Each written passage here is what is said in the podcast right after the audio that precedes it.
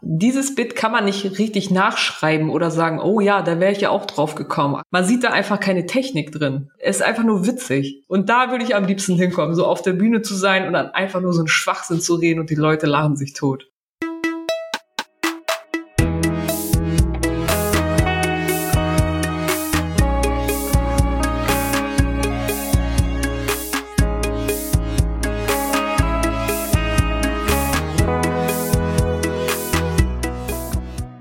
Hi, ich bin Bernhard Tiergeist und das ist Setup Punchline, ein Podcast über Stand-up Comedy. Hier sprechen Comedians immer über eines ihrer Bits, also eine kleine Bühnennummer zu einem bestimmten Thema. Davon hören wir immer eine Live-Aufnahme und dann erklären die Comedians, wie sie das gemacht haben. Heute tut das Phyllis Taschdan.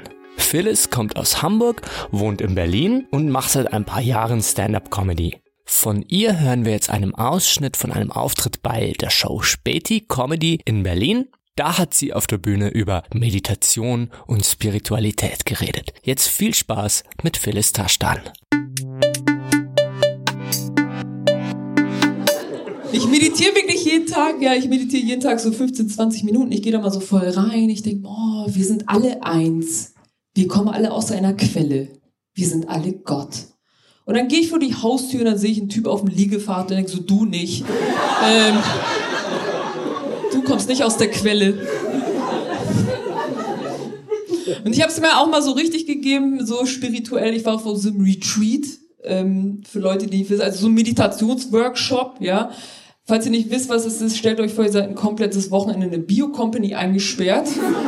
Mit so 500 anderen Kunden und einer Packung Sojamilch. Ja, so. Übrigens, falls euch jemand fragt, äh, was mehr Kalzium hat, Sojamilch oder Hafermilch, dafür gibt es nur eine Antwort und die lautet Halsmaul. Nur damit wir es machen. Ich war auf diesem Retreat zwei Tage lang ähm, und das Geilste war wirklich, äh, dass diese ganzen 500 Leute ja, zwei Tage lang so geredet haben. Denn das ist die Stimme der Spiritualität. Denn wenn man so redet, hört sich alles sehr, sehr wichtig an. Ihr seid gezwungen, jedes einzelne Wort in euch aufzunehmen. Und ihr fragt euch, welche tiefsinnige Geschichte wird sie jetzt mit uns teilen? Immer, wenn ich mich im Bus hinsetze, frage ich mich, fuck, ist der Sitz kalt? Oder ist der nass?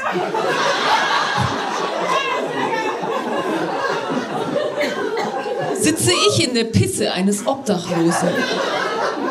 Ich denke, jetzt ist es zu spät. Vielleicht kann ich es kurz checken mit einer Hand und sie langsam unter meinen Arsch schieben. Es ist nass. Und es ist Pisse. Ich denke, ich werde hier für immer sitzen bleiben. Bis ich mein letztes Ziel erreiche. Spandau.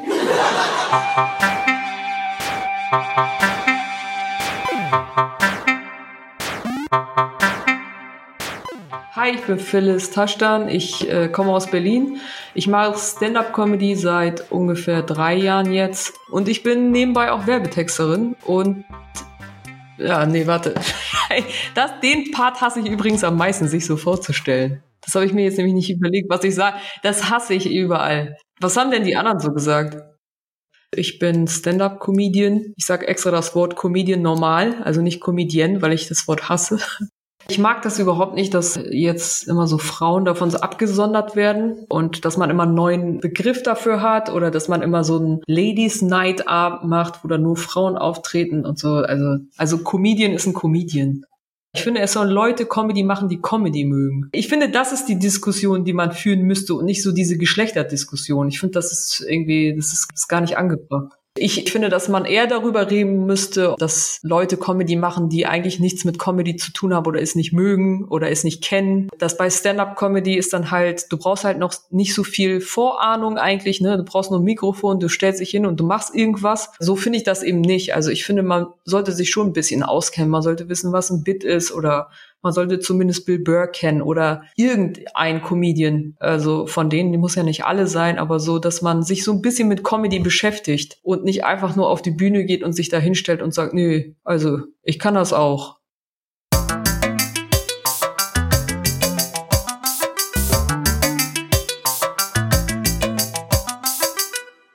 Das war tatsächlich meine allererste Nummer, die ich geschrieben habe. Dass, dass die bis heute noch funktioniert, macht mich eigentlich super glücklich. Ich kam halt wirklich direkt von so einem Retreat und da haben die Leute wirklich so geredet die ganze Zeit und immer dieses fake Gesicht gehabt, so fake glücklich. Also du siehst, dass das, dass der Mund lächelt, aber die Augen sind tot. Und ich wollte das so ein bisschen auf die Bühne bringen, aber das haben ja schon mehr Leute davor schon gemacht. Also es ist ja jetzt nichts Neues, sich lustig über spirituelle Menschen zu machen. Und dann habe ich dann halt quasi noch eine andere Ebene mit reingebracht, damit es halt ein bisschen anders wird. Also ich habe da ein bisschen so dran rumgefeilt. Ich bin ja selber sehr spirituell gewesen oder bin es immer noch. Ich habe da immer so ein bisschen meine Probleme mit, aber ich hatte tatsächlich auch einen Guru damals, den habe ich jetzt nicht mehr. Und daher kenne ich natürlich diese ganzen Sätze. Also die Sätze sind ja bei allen Leuten gleich oder fast in allen spirituellen Übungen sind sie gleich, aber die werden halt immer nur anders gesagt. Die Sätze kommen direkt aus der Quelle. Also ich bin einem Guru gefolgt, den ich ganz gut fand und jetzt folge ich dem nicht mehr. Der wohnt nicht in Berlin, das war ein indischer Guru. Der hatte halt Videos und Übungen und wenn man einem Guru folgt, dann macht man halt seine Übungen, ne, ist sowieso ein Lehrer. Es ist so ein bisschen wie mit Religion, ne? also am Ende ist das irgendwie alles gleich, was sie sagen wollen aber jeder sagt es ja auf seine Art und Weise und jeder hat auch unterschiedliche Übungen. Aber am Ende ist das doch alles gleich. So, es ist so Spiritualität und Religion kann man auch miteinander vergleichen. Also ist auch nicht so unterschiedlich.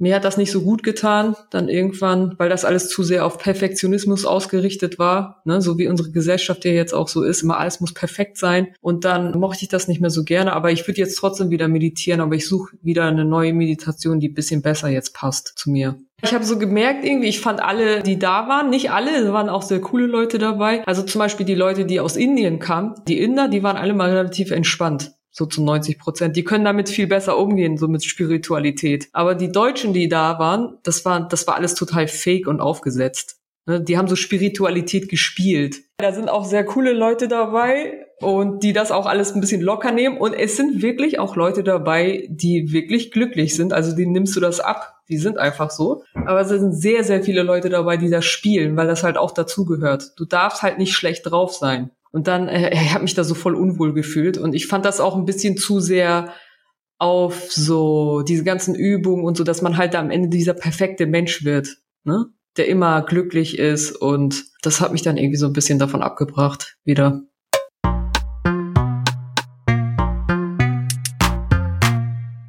Ich würde am liebsten viel schlauer rüberkommen, als ich bin. Aber ich spreche wirklich so. Ich spreche quasi Straßenslang. Ich war also ich bestimmt von dem Türkischen so ein bisschen. Ich bin halt mit äh, Türken aufgewachsen. Dann haben wir halt schon, schon so geredet. Das Hamburgische ist so ein bisschen drin. Vielleicht ist meine Art auch so ein bisschen unterkühlt. Und dann äh, ja, das ist so eine Kombination von allem. Und dann kommt das halt dabei raus. Ich finde es lustig, dass ich das alles selber mache. Ja, ich gehe selber in diese Bio-Companies, ich mache selber diese Retreats, aber ich habe das Gefühl, dass meine Art da nicht so reinpasst und die Leute wissen nicht so genau, was sie mit mir anfangen sollen. Ich gehe mir schon echt auf die Nerven, wenn ich durch den Biomarkt gehe. Also ich denke schon so, was machst du hier eigentlich? Wieso suchst du Haferflocken aus? Warum guckst du, welche besser sind? Warum holst du einen Ingwer-Shot? Aber ich mache das dann alles, um mich gut zu fühlen. Ja, vor allen Dingen, ich meine, meistens, wenn man so da ist, das sind ja wirklich Menschen, die entspannter sind. An der Kasse zum Beispiel, da wird eigentlich immer nett miteinander geredet und alle warten, alle sind geduldig. Also 80 Prozent der Zeit sind die Leute eigentlich entspannter da. Aber irgendwie ist man trotzdem genervt. Vielleicht deswegen. Wenn ich dann so Familien sehe in solchen Läden, die so perfekt sind, ne, wo das Kind immer so super gut erzogen ist und irgendwie eine Mango holt und der Mutter das so bringt und sagt, Mama, guck mal, die ist noch nicht reif, soll ich die wieder zurückpacken? Und dann denkst du so, wow, die haben echt nichts Schlimmes in ihrem Leben durchgemacht bis jetzt.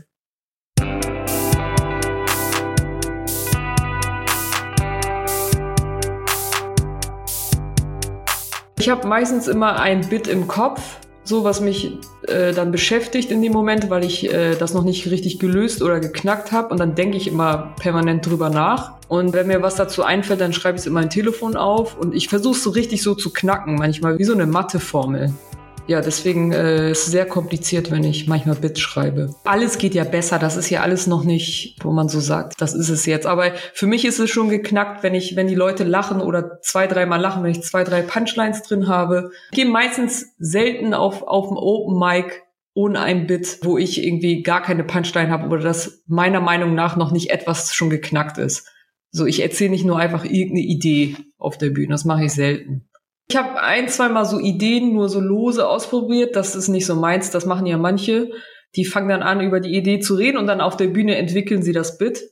So, das kann ich noch nicht. Also ich muss schon irgendwie so ein bisschen was fertig in meinem Kopf haben, so einen Gedanken. Und dann kann ich auf die Bühne dann damit gehen. Ich hatte immer diese Beobachtung mit dem, dass man sich in einen Bus setzt, auf den Sitz und dass es sich so kalt anfühlt und man denkt, es ist nass. Die Beobachtung hatte ich schon immer. Und dann dachte ich so, nee, aber es ist mir jetzt zu einfach, das so einfach auf der Bühne zu erzählen. So, weißt du, ey, kennt ihr das, wenn man in den Bus kommt? Und so wollte ich das halt nicht anfangen. Ich hatte diese Idee immer im Kopf und ich dachte, wie krieg ich sie rüber? Wo krieg ich sie? Und dann kam das mit dieser Meditationsstimme, weil du quasi immer Sachen erzählst, die unfassbar unwichtig sind, aber du die so wichtig anhören lässt durch dieses Sprechen. Und dann dachte ich, ja, da passt natürlich diese Beobachtung mit dem Bussitz perfekt rein. Ich habe das beim ersten Mal ausprobiert, es hat super geklappt, aber es war ganz witzig, weil ich hatte den Vergleich vom Retreat ja. Also der Typ hat ja wirklich so die ganze Zeit so geredet und man hört die ganze Zeit zu. Also wenn jemand so langsam redet und so pointiert, dann will man wissen, was das nächste Wort ist. Und dann habe ich das halt probiert mit dem Witz und das funktioniert jedes Mal. Die Leute sind immer, die hören immer zu. Also keinem ist langweilig.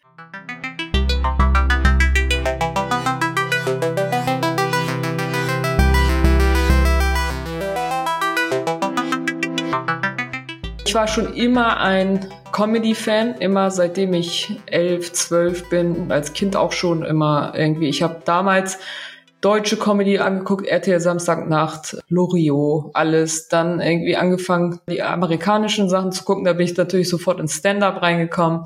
Einer der besten Stand-ups für mich immer noch Louis C.K. Der hat mich so voll fasziniert. Und seitdem wollte ich das eigentlich immer schon machen oder wenigstens Comedy schreiben. Und dann irgendwann dachte ich so, ja, okay, vielleicht probier's mal selber. Und dann wollte ich erst Poti Slam machen, weil ich dachte, ja, ist einfacher, weil man so Zettel hat, von dem man ablesen kann. Und dann äh, bin ich aber dann doch sofort auf Stand-up in Berlin gestoßen und dann dachte ich, ja, cool, hier gibt's ja echt eine große Szene dafür und sind auch sehr gute Leute. Fand ich echt gut. Was ich bei Louis C.K. super finde im Gegensatz zu den anderen, er, er, hat sehr gut geschriebene Bits, die auch super schlau sind und alles und eine Message haben, aber er hat auch so diese albernen Bits, wo keiner drauf kommt und da will ich gern hinkommen. Es gibt dieses Bit, wo er das Vagina wo er das immer so komisch ausspricht, so Vagina. Und dann sagt er, it sounds like something you can vagina the table, like a vagina. Und dann sagt er, yeah, like an Italian guy who has like a, my wife has a schmoozy pussy. ich muss da jedes, jedes Mal, wenn es mir richtig schlecht geht, mache ich nur dieses Bit an und höre immer nur schmoozy pussy.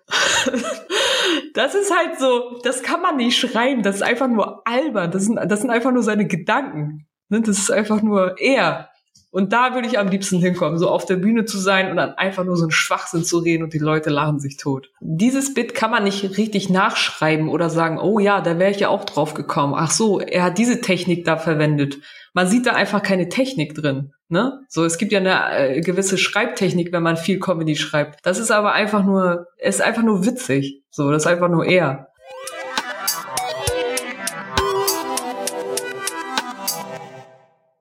Bei manchen Sachen, da sehe ich die Punchline schon, schon kommen, weil ich sehe die schon kommen bei meisten, weil man einfach so Techniken kennt. Ah ja, okay, jetzt kommt Überraschung, jetzt kommt hier äh, Übertreibung, ne? Also so gewisse, es gibt ja so Formen, wie man Comedy schreiben kann. Und äh, immer wenn ich das habe, versuche ich das so ein bisschen zu überspringen oder versuche nicht so technisch zu sein und denke, sondern so, ja, versuche einfach so zu sagen, dass es lustig ist. Aber ich mache es mir auch mal ein bisschen schwer, vielleicht manchmal ein bisschen zu schwer, aber ich finde, andere machen sich ein bisschen zu einfach. Und also die nehmen da so einen Witz, wo man genau weiß, ja, was kommt jetzt und diese Mechanik hat man schon hunderttausendmal vorher gesehen. Wenn man nur so eine Witz hat in 60 Minuten, dann ist das schon langweilig, finde ich. Also guckt man auch irgendwann nicht mehr. Also nur so eine Mechaniken die ganze Zeit, ne? Ich will auch mal, ich will auch mal Comedians auf der Bühne sehen, so wie Louis C.K., die einfach, also so zeigen eigentlich, was in ihrem Kopf richtig drinsteckt, so die, die Gedanken, ne? Das, das ist viel interessanter.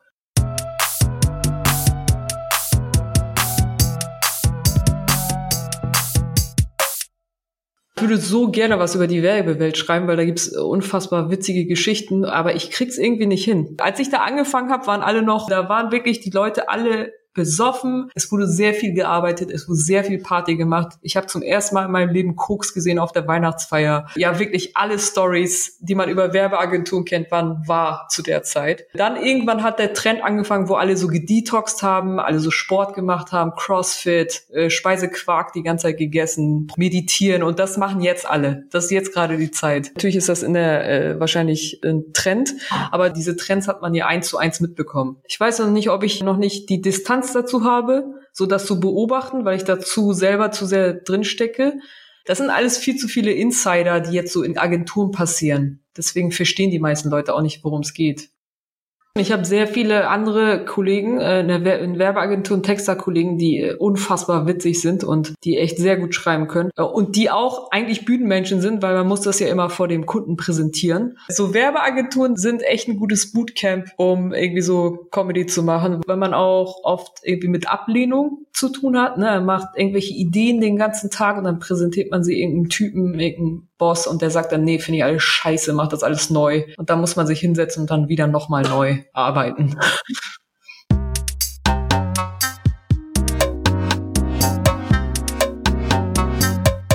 Ich glaube, Comedians würden das niemals zugeben, dass sie das tun, aber ja, irgendwie sind alle schon auf jeden Fall nicht ganz normal und bisschen durchgeknallt.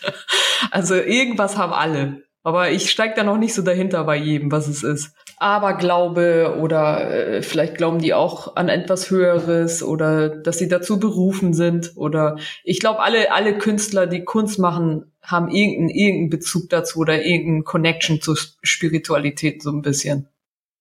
Also ich habe so Momente, ne, also ich weiß nicht, ob es Berufung ist oder so, aber ich fühle mich unfassbar wohl und manchmal habe ich wirklich so Momente, da mag man vielleicht jetzt so lachen oder so, aber wenn alles so fließt auf der Bühne, ne? Man sagt irgendwas, die Leute verstehen's, alle lachen, du lachst, also es ist wie so ein, fühlt sich manchmal an wie so eins. Das habe ich schon auf der Bühne manchmal. Selten, aber manchmal kommt das das nur auf die Bühne beschränkt. Deswegen ist man da, will man da auch wieder hin. Also man hat ja richtig viele Niederlagen und so und wo es auch so richtig weh tut. Aber dann sind halt so Momente, wo man so, die so, wo es so fließt. ist man in so einem Flow-State vielleicht und dann denkt man so, wow, das ist geil. So, das will ich am liebsten immer haben. Ja, ich wünschte, ich würde wissen, wie es bewusst geht, dann würde ich es immer machen, aber ich weiß nicht. Ich würde gerne wissen, was es ist. Ich habe das Gefühl, man kann es manchmal abrufen, also manchmal kommt es gar nicht auf das Material an, das muss natürlich gut sein, aber dieses Gefühl, man hat ein bestimmtes Gefühl auf der Bühne, was funktioniert. So, und dann habe ich manchmal das Gefühl, wenn man sich das merkt, dann könnte man das abrufen. Wie habe ich mich da gefühlt? Ah, okay, so und so hat sich das angefühlt vielleicht könnte ich das nochmal machen. Ich weiß nicht, ob das garantiert ist. Ich glaube, das ist zufällig, ja.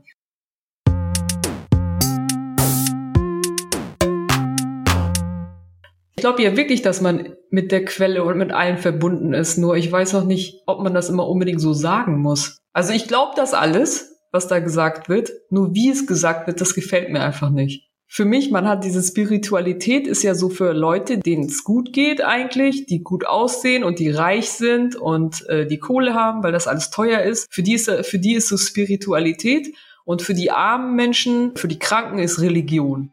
So ist das für mich in meinem Kopf. Und ich versuche so, so ein Zwischen, Weg da zu finden, ob es irgendwas gibt für Leute, die einfach normal sind und auch mal Fehler machen und nicht jeden Tag eine Übung machen wollen, die trotzdem daran glauben, dass es irgendwas anderes gibt als das, was wir hier die ganze Zeit nur sehen. Vielleicht muss ich eine neue Religion aufmachen.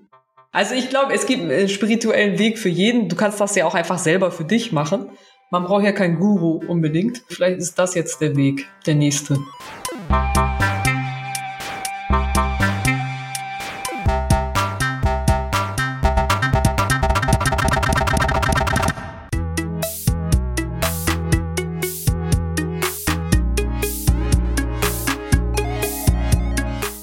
Das war Phyllis Taschdan mit ihrem Bit über Meditation, Spiritualität und Busfahren in Berlin. Ich freue mich sehr, dass sie heute bei mir war. Von Phyllis haben wir eine Aufnahme gehört von irgendwann aus dem Jahr 2019. Die Aufnahme könnt ihr euch in voller Länge bei Späti Comedy anhören. Den Link dazu sowie andere zu Phyllis gibt's in der Beschreibung der Folge.